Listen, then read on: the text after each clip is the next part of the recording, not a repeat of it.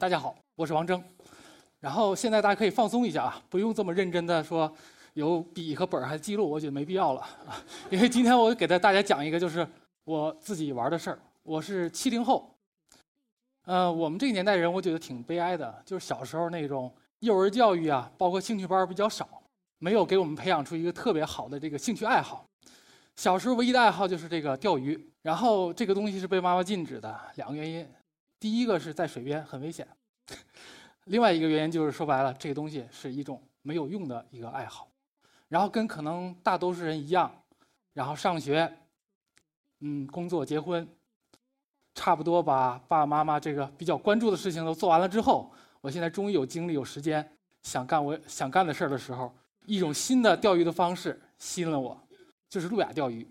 一说钓鱼，大家可能有一个印象就是坐在河边一整天。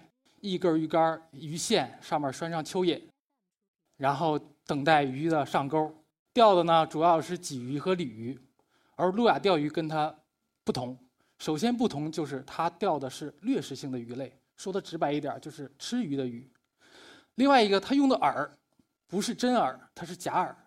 假饵呢，就是用塑料、金属啊，包括羽毛做成这种呃鱼类的这种食物，仿生的食物。然后通过抛线、收轮、收线，然后模仿出这种小鱼游动的样子，来吸引这种掠食鱼类的来捕食，是这么一种钓鱼的方式。传统钓鱼呢，主要是利用了鱼的视觉和嗅觉，而路亚钓鱼更多用的是鱼类特有的一个感受器官，就是侧线。侧线它是一连串的小点儿构成的这个神经系统，它能感受到水压力啊、震动的这个变化。所以，当这个假饵落入水中，包括它游动的时候产生震动，这个鱼就会感知到，它就会来主动攻击。路亚钓鱼最吸引我的方式呢，就是说这东西它不用坐那儿坐一天，它一直要走，不断的走，去主动的搜寻鱼可能在的这个位置。我曾经用那个 GPS 记录过我这一天钓鱼的一个行程，大概费四个小时，步行十公里。但是别忘了啊，这十公里是我要涉水，我要爬到上面，爬到岸上，爬到岸下。所以这又是相当大的一个运动量，这是一个典型的这个北京的河流。北京其实没有什么大江大河，基本都是这种不会超过三十米的这种算是溪流吧。但就在这种溪流里，生活着我主要要钓的对象鱼，叫马口鱼。马口鱼有两个特点：一是它对氧气的需求量很高，另外一个它对水质的要求很高。氧气氧气量需求高的话呢，就需要这个水的流动性比较好；对水质要求比较高呢，就需要远离人的这个水域，它才会生活。所以马口鱼就是生活在那种远离北京的山区的这种溪流当中。马口鱼之所以得名马口，是因为大家看一下它的嘴是比较奇怪的，它上面有像马鞍形的这种凸凹，看着形象是比较凶猛的。马口鱼最活跃的时候是每年的春天，可以理解。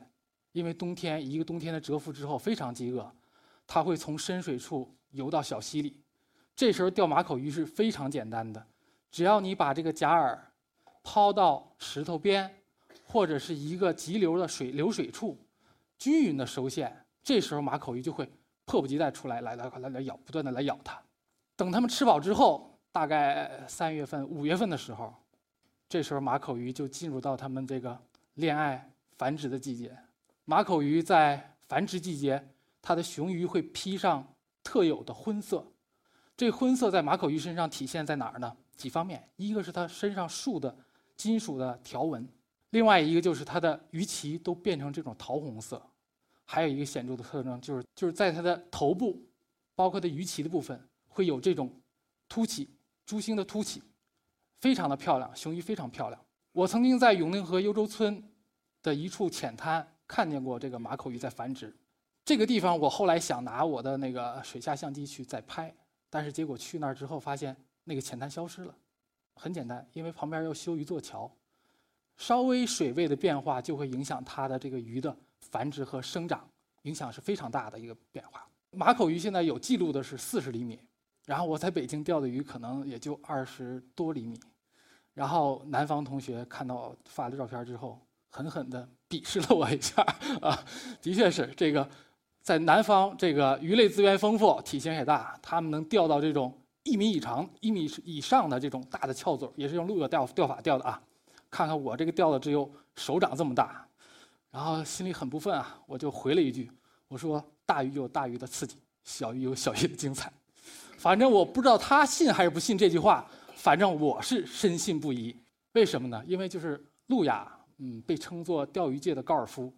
高尔夫在荷兰语当中是这种绿色啊、新鲜氧气当中的美好生活。高尔夫球运动最主要的特点、最让人享受的特点就是它有一个精美的球场，与自然融为一体。但我觉得我路亚的这个场地是这个最伟大的设计师设计和建造的，我觉得这是非常美的一种享受。另外一个就是高尔夫球这项运动呢，它更追求击打球的这个力度的精准，还有角度的精准。每一次这种精准的击打，都会给人带来非常喜悦的这种快乐，而路亚钓鱼也跟它很接近。为什么这么说呢？因为河很窄，可能有时候就只有十米，然后岸边呢又有很多的植被，你要想把这个假饵在不惊扰鱼的情况下抛到你要抛的位置，这就需要你有很精准的控制。所以每当有一次特别精准的抛投之后，你那种喜悦就是跟。就跟高尔夫球可能一下上了果岭的感觉，我相信差不多啊，是这种感觉。然后这么多年，我钓这个马口鱼，我觉得就是路亚钓鱼跟传统钓鱼有一个就是对人的考验上有一个重要的区别，就是马口鱼你要想钓得多、钓得好，你要有鱼感。你要想钓好这条鱼，你要了解它的生活史，你知道它什么时候活跃，什么时候繁殖，每天什么时候出来呃那个掠食。它喜欢吃什么东西？每个季节是什么样子的变化？只有充分的了解鱼的情况下，你才有可能有好的收获。但是，我钓了这个鱼这么长时间，二十厘米的这个说白了是比较少见的，我觉得也只有十分之一。你再加上它孵化呀、七七八八这种这种艰辛的过程当中的损耗，我觉得一条二十厘米马口鱼可能差不多是万里挑一的这么一个概率。所以我钓上来鱼基本上是都会放流，我不会去吃这个东西。说我们当时祖先就最开始钓鱼的时候就是为了生存，那时候我们过了很长一段的这种渔猎生活。但是随着工具的发展，尤其是到秦汉以后，应该说我们是呃我们祖先很聪明，已经能养鱼了，不需要在自然当中去去捕猎鱼的时候，钓鱼就已经完全成为一种休闲的娱乐和消遣的活动。而且现在就是在美国。也发展成了这种，这种总决赛、分站赛，奖金高达百万的这种职业运动。从运动的角度来说，马口鱼是我们的对手，是我们的伙伴，也是我们的朋友。所以说，从这个角度，我觉得以任何一种运动，也绝对不会说是以杀死对手为为会最终获胜的这个目标。然后，但是同事们说，这个你拿鱼做对手，这个鱼不高级嘛？但是我觉得啊，经过我这么长时间接触，我觉得马口鱼是一种有性格、有社交的这么一种鱼类。为什么这么说呢？因为首先这个马口鱼它有领地，尤其是二十厘米以上的，往往一个大石头周边，这条鱼藏在这儿，你把它钓走之后，周边你再不会钓到其他鱼，说明它有它自己的属地，这是一个。另外一个，大家听过传言说鱼的记忆只有七秒。我觉得这个有点胡说。我觉得，为什么？因为我在一个地方，就是就是这这张照片这河流，我当时曾经种过很多条，也都放流了。但是这个位置，我一年以后甚至更长的时间，在这个位置再也没种过鱼。所以我相信这个鱼的记忆力应该是一年，甚至是一年以上。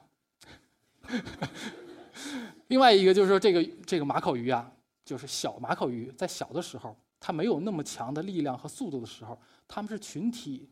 团结配合来进行捕猎的，他们会把小鱼围聚在这种浅滩上，让小鱼搁浅，这个时候他们再出来进行猎食。所以他们是一种，呃，有这种社交和组织协调的这种这种感觉。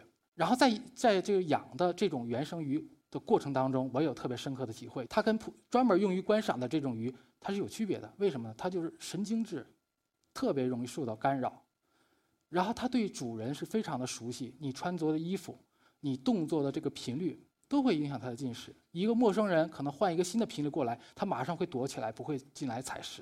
所以就是说，在我的感觉和认识当中，鱼是一种高级的动物。路亚的鱼钓鱼对象主要这么几种啊：马口鱼、鲶鱼、翘嘴黑鱼。北京的资源的确有限，但除了这些路亚鱼种之外，我还遇到过很多形形色色其他的鱼。北京的原生鱼的资源可能超乎我们的想象，而且它美丽的程度也超乎我们的想象。下面这张图片是一这一个鱼缸里的三种鱼，庞皮鱼。这个在国外绝对是观赏鱼，但在国内主要用作这个干炸，干主要用作干炸。这是三种庞皮鱼，他们应该说是亲兄弟三人。怎么说呢？就是亲兄弟三人就应该是外表很相似，但是又有差异，然后性格上呢又迥异、迥然不同。我依次给大家说一说。第一种是大鳍鱼，大鳍庞皮特别像这三种庞皮当中的兄长，它就是行动很很镇定，甚至有点迟缓。它最喜欢的就是迎着水流，把自己的这个鱼鳍张开，在这悠闲地晃一晃。它的特点就是标志，就是在它那个呃侧线上方的那个黑斑，那是它的一个主要的特点。老二，高铁庞皮最漂亮，蓝色、红色、湛蓝色，非常的漂亮。而且跟这个外表相符合的就是它的性格，它很优雅，总是那种有节奏的在那个石头上去吃那个青苔，是。感觉就像在拿刀和叉在吃饭的那种感觉。小的老三，彩石胖皮，小三特别的调皮，而且是成群的打闹，特别明显。就是别的庞皮什么的可能三两三两成群，他们总是四五个人聚在一块儿追追打打、追追闹闹的那种状态，特别顽皮。下面这种鱼是重唇鱼，重唇鱼是个对我来说算是个奇遇。为什么？因为之前。看各种论坛，包括书，就是这种鱼大家不认为是路亚的对象鱼，但是我在北京钓到过了。那天我到的很早，河边七点钟，然后就随便找了一个急流抛下去。当时收收收线，我觉得哎刮底了，拽不上来了，但收线又能收动，我觉得是可也可能是挂了一个树枝儿。当时觉得收的线比较费劲，觉得是个树枝儿，结果哎是一条大鱼还不小。然后拿上来这鱼之后，当时就觉得哎这是哪种鱼啊？这么奇怪。大家看它的嘴啊。呃，嘴特别的厚，特别像那个鲤鱼的嘴唇子，但身体呢又特别像马口。当时我觉得，哎呀，这个隔壁的老马嘛，是不是啊？怎么生出一这个？然后发照片，朋友圈该四处问人说：“这个看这什么鱼？这什么鱼？”然后很快回复：“这是重唇鱼。”其实这鱼我认识，就是在图谱里我见过，但是真真实的鱼拿在手里的时候，跟图片里它是完全不同的一种感觉。所以我说，鱼最美的时候就是在水里游的时候是最美的。不管你怎么拍，我觉得都没有它的那那个神韵。这是我高中同学老七啊，跟我一块儿钓鱼的人，他钓获的一个三十厘米的重唇鱼，差不多是在我北京路亚生涯当中的啊最高纪录，很惭愧啊，最高纪录。这条鱼我们后来给它放在了鱼缸里，然后进行拍照饲养。然后我们突然发现，这条鱼跟教科书上记录的不太一样。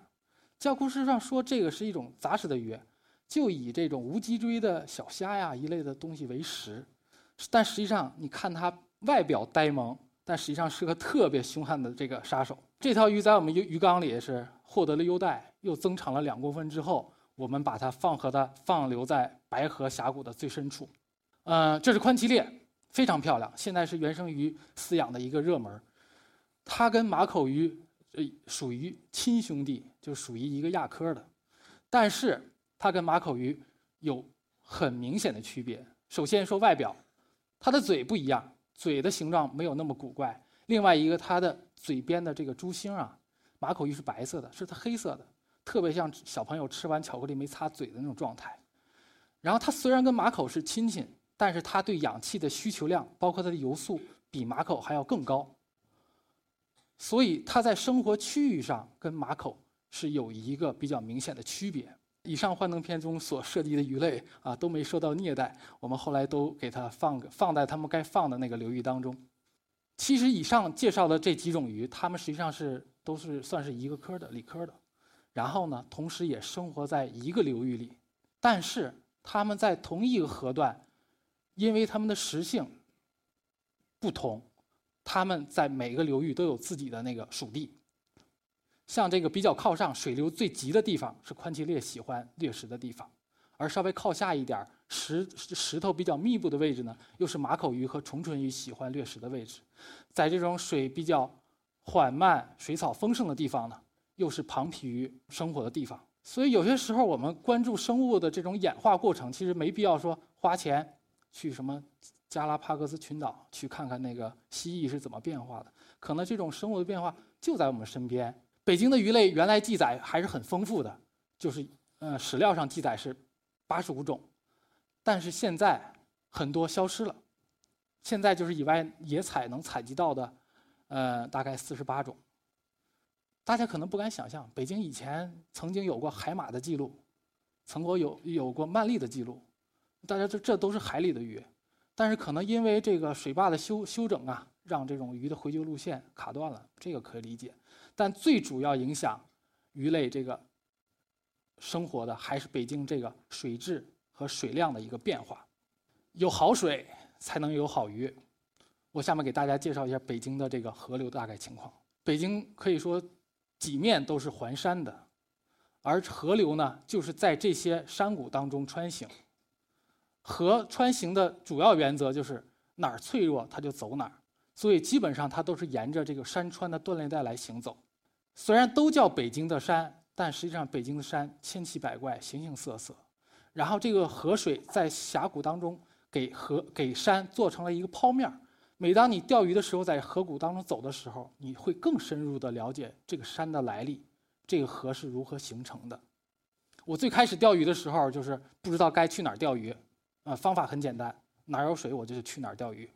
北京有八十八条河流，然后我就按着地图上的这个蓝线捋着蓝线去开车，不断的去找。北京大概有这么几大水系吧，这个是永定河。这是北京的母亲河，现在大家脚下的这块土地就是它冲击塑造而成的。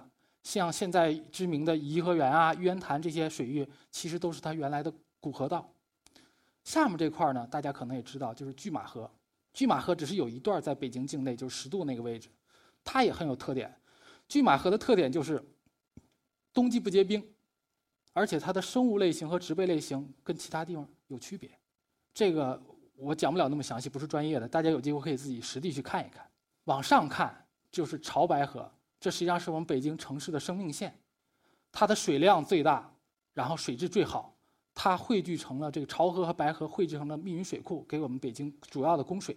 然后右边这个是居河，居河在北京境内的流程是最短的，它横跨河北、天津和北京，然后由于农业的灌溉，对它的取水量是比较大的。所以现在居河基本上在北京境内是干涸的，只能有这个叫啊金海湖，实际上是海子水库的上游有那么一段段，有一有一小段下面这个是北运河，大家可能不熟悉，但实际上应该是最熟悉的一条河，它就在我们的身边。它曾经是这个也非常著名的一条水系，但是因为咱们人的这种影响和破坏，我觉得现在这北运河基本沦为这种排污啊、泄洪的这种水道。那我给大家就是。推荐两条这个京北京必游的两条峡谷，第一个是永定河峡谷。永定河峡谷就是有两个特点，一是陡峭，二是它发展的面貌还是八十年代的那种状态。那个地方有绿皮火车，大大家可以去看一看。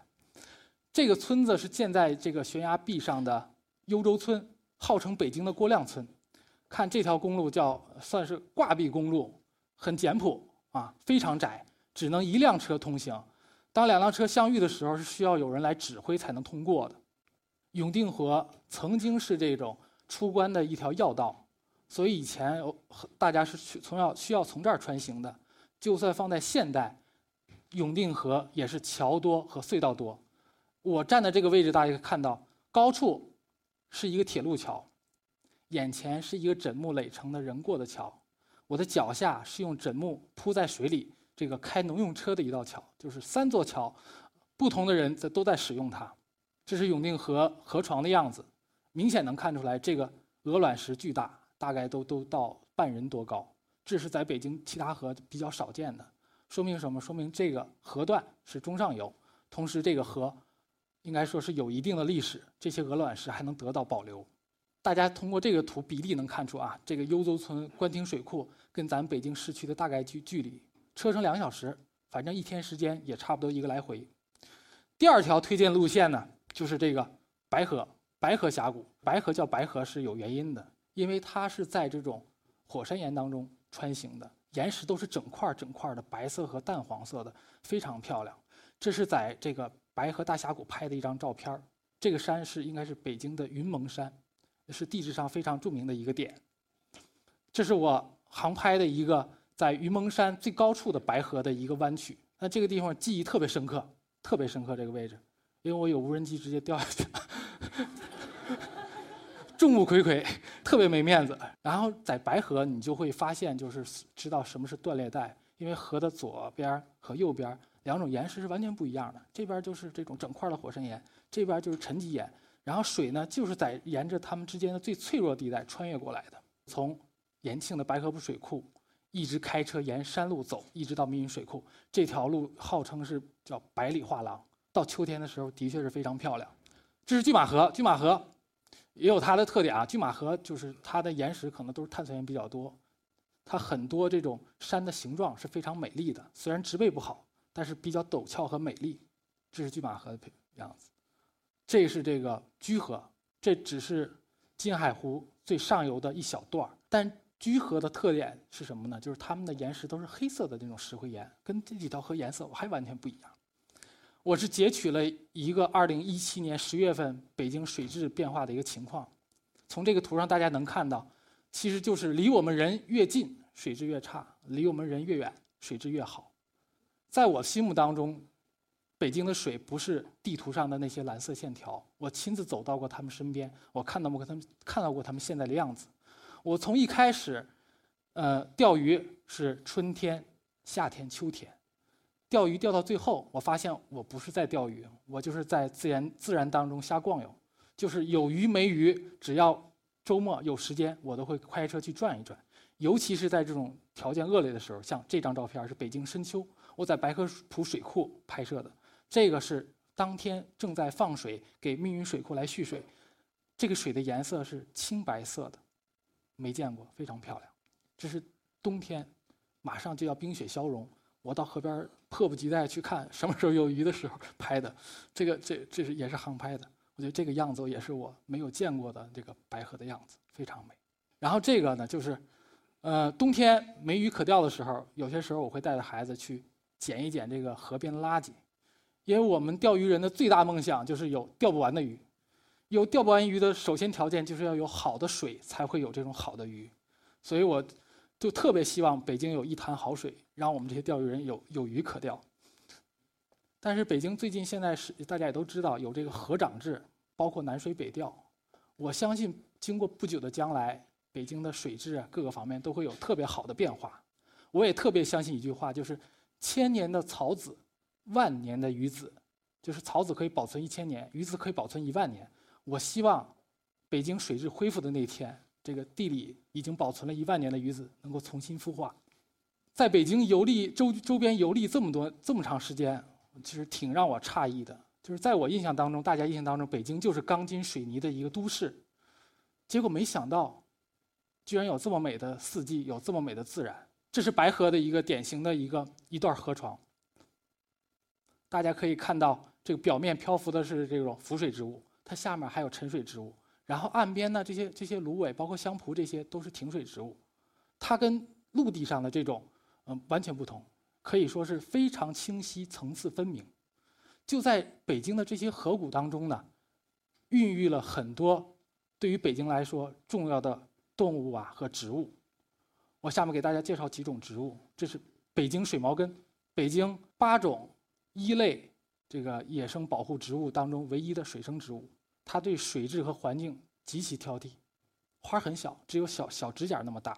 这是七叶铁线莲，这也是一类保护植物。它就在陡陡峭的悬崖上，没有土壤的地方扎根生长，而且它是比较早的北京开的花。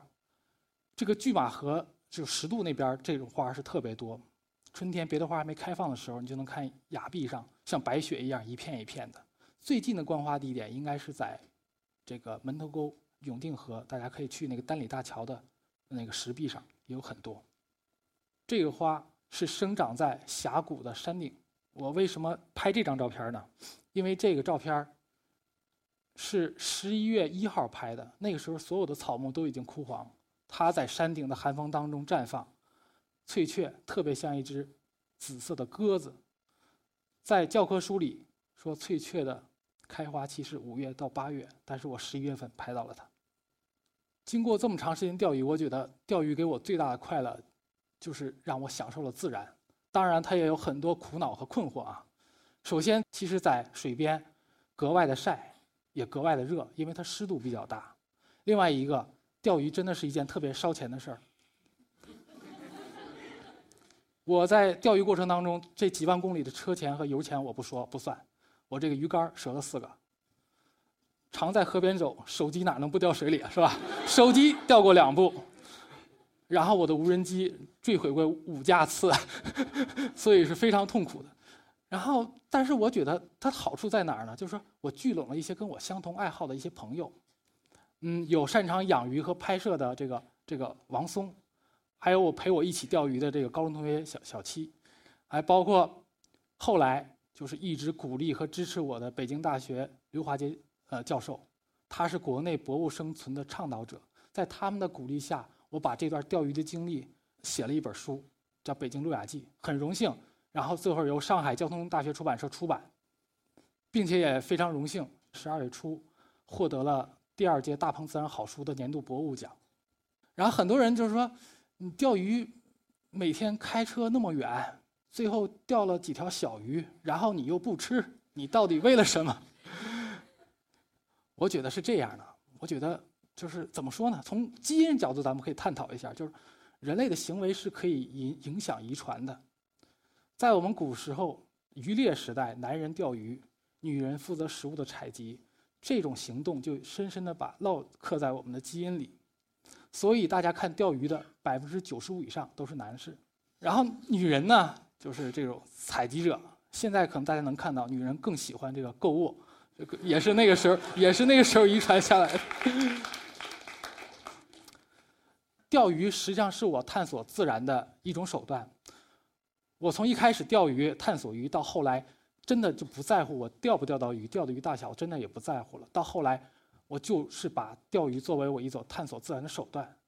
钓鱼是我走出城市、走进自然的动力，而且钓鱼给我们一家人生活带来了很大的改变。呃，自从钓了鱼以后，我媳妇儿周末再也不逛商场了。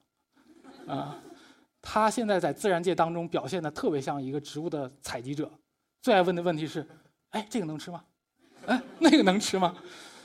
然后因为钓鱼，他现在学了摄影，然后每天给我拍拍花啊，拍拍草，然后现在成为我是贴身的御用摄影师。整个书屋的照片就是很多不成功的照片，基本都是他拍的。你看，这是两张非常重要的图片啊！第一张图片，我这是作为居合那一张的封面照，你看把我腰照的，自己照照相照相的时候知道用美颜，给我就不说 PS 一下是吧？右边这张，大家注意后面有个白色的塑料袋儿，他没看见，把那个也拍进来了。但是我觉得我媳妇儿拍摄水平不说，但是我觉得最大特点就是忠实，特别忠实的反映了自然的变化以及人自然的变化，是吧？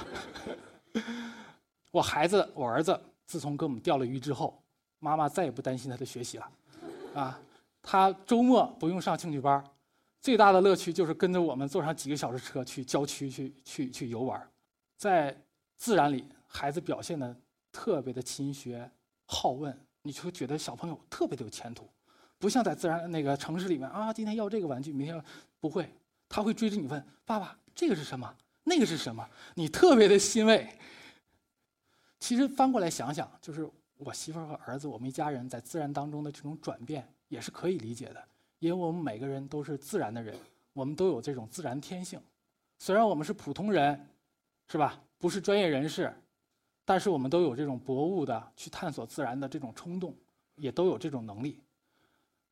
最后呢，就是，嗯，希望提一个希望，就是希望大家以后能碰见我们一家人，某一天。在某一处河边，能看到我们一家人快乐的、快乐的玩耍。谢谢大家。